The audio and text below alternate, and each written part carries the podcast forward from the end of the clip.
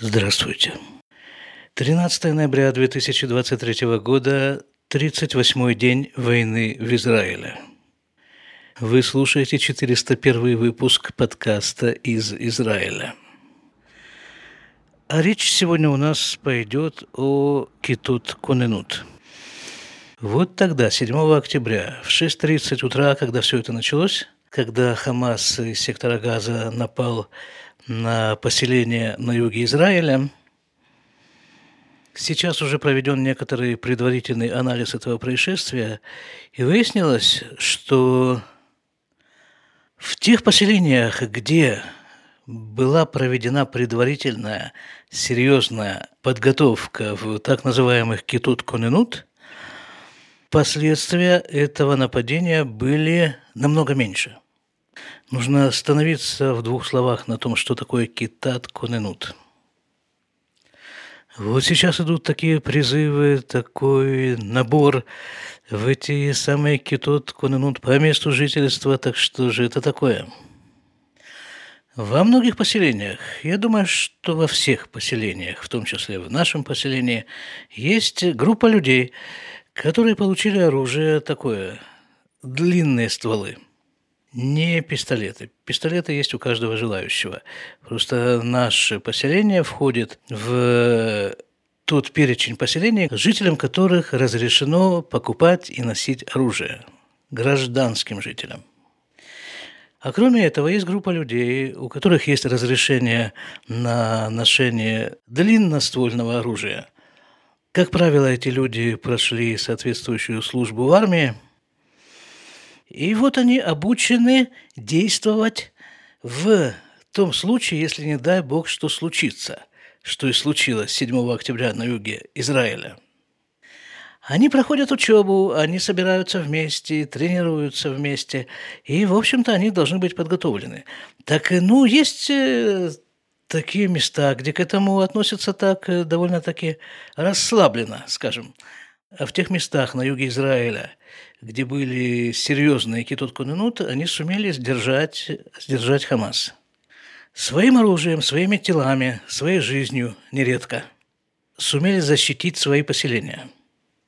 Истоки этого явления э, довольно давние.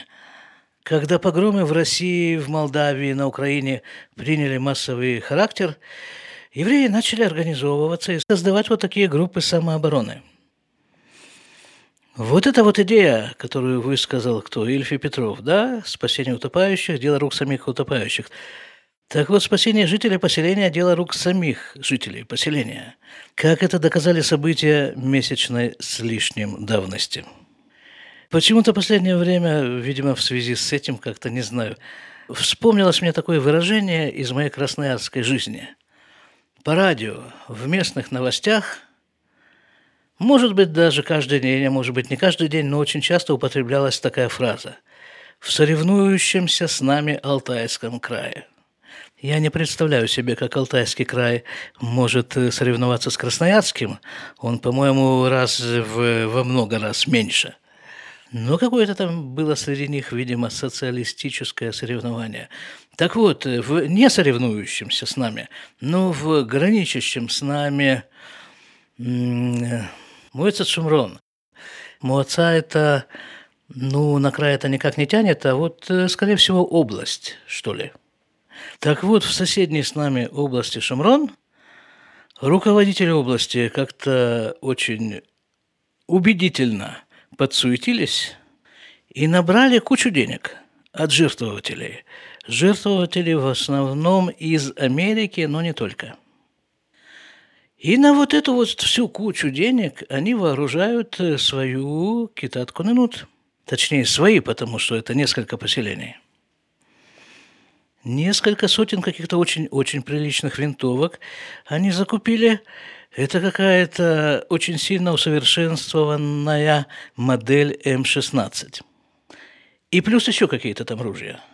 А, кстати, вот еще в одном поселении, тут недалеко, так там, э, не знаю, официально про это ничего не говорилось, но как-то такие ходят слухи, что там тоже как бы народ не дремлет, они тоже раздобыли некоторое количество денег, и на эти деньги они просто поставили гранатометы там в, в каких-то стратегических точках этого поселения.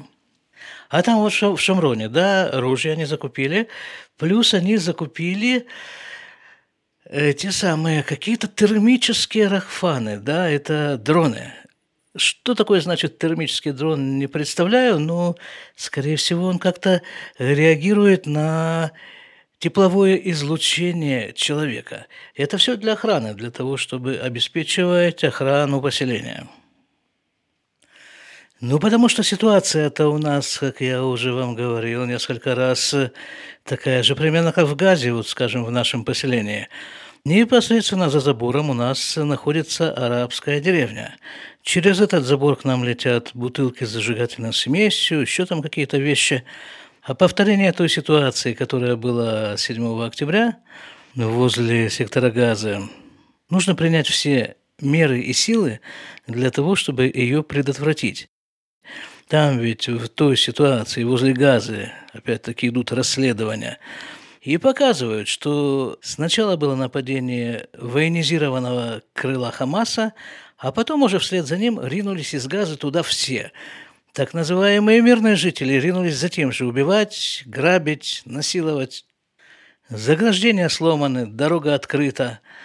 И по проторенной военным крылом Хамаса дорожке устремились подростки, старики, все, кому не лень, с той же целью – супер мирное население сектора газа.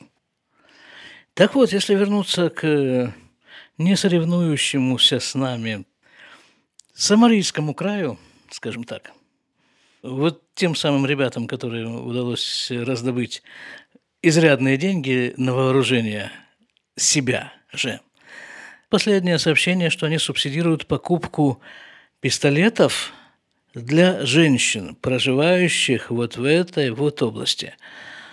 И какая-то изрядная субсидия, только там не очень понятно, что именно. Вот это тысяча шекелей там звучит. То ли тысяча шекелей будет им стоить пистолет, который на самом-то деле стоит, э, ну, скажем, глюк 19, стоит порядка 4-5 тысяч шекелей – так вот, то ли они будут его покупать за тысячу шекелей, то ли им делается скидка в тысячу шекелей для женщин, проживающих на территории округа Шамрон.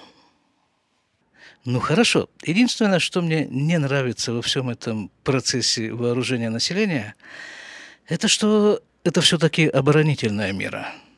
Как бы мы вот сидим с пистолетом, с гранатометом и с дроном – и ждем, пока на нас нападут. И вот тогда уже мы им всем ответим. Неправильно, на мой взгляд. Я даже не хочу здесь воспользоваться идеей Суворова, наверное, да? Лучшая оборона – это нападение. Нет, не о том речь. Самая лучшая оборона, на мой взгляд, это когда не от кого обороняться. Нет нужды. Понимаете, да? Ситуация, когда все арабы Израиля соберутся в стаи и улетят куда-нибудь в еще более жаркие страны. Потому что, опять-таки, не устаю повторять, по мнению нашего правительства, наша проблема – это Хамас. По моему мнению, хотелось сказать, что наша проблема не Хамас, а арабы, но это тоже не совсем точно. Наша проблема заключается в том, что люди, принимающие решения в Израиле – не понимают, не хотят понять, что нашей проблемой являются арабы, живущие в Израиле. Вот тут бы нам что-то нужно подправить, вот в нашем правительстве что-то очень крепко надо подправить. Вчера слушал еще одно интервью Ярона Авраама. Я в предыдущем 400 выпуске рассказывал о нем. Это араб, которого с детства воспитывали шахидом – в мечети, в Газе, все как положено. В результате этого воспитания получился религиозный еврей, в совершенстве знающий Коран и с глубоким пониманием всех тонкостей арабской мусульманской ментальности. Так вот, в этом интервью, которое я слушал вчера, мне понравилось его выражение. Израильская армия наконец-то научилась говорить на арабском языке. То есть он говорит, что массированные бомбардировки сектора Газа не оказывают большого влияния на арабов. Погибнут 10 тысяч, 20 тысяч, больше тысяч человек, их это не очень беспокоит. Максимум они могут использовать этот факт э, в качестве пиара для мировой общественности. Потому что саму мировую общественность, погибшие в бомбардировках люди, жители сектора Газа, беспокоят намного больше, чем самих арабов.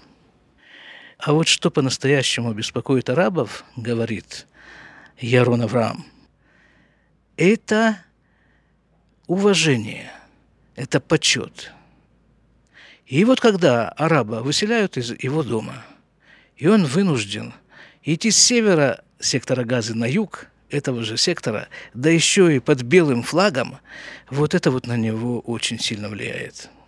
Снижение статуса, ущемление уважения. И вот этим он предлагает грамотно пользоваться во взаимоотношениях с арабами. Ну хорошо, на сегодня хватит, мы продолжаем воевать. Будьте здоровы! До свидания.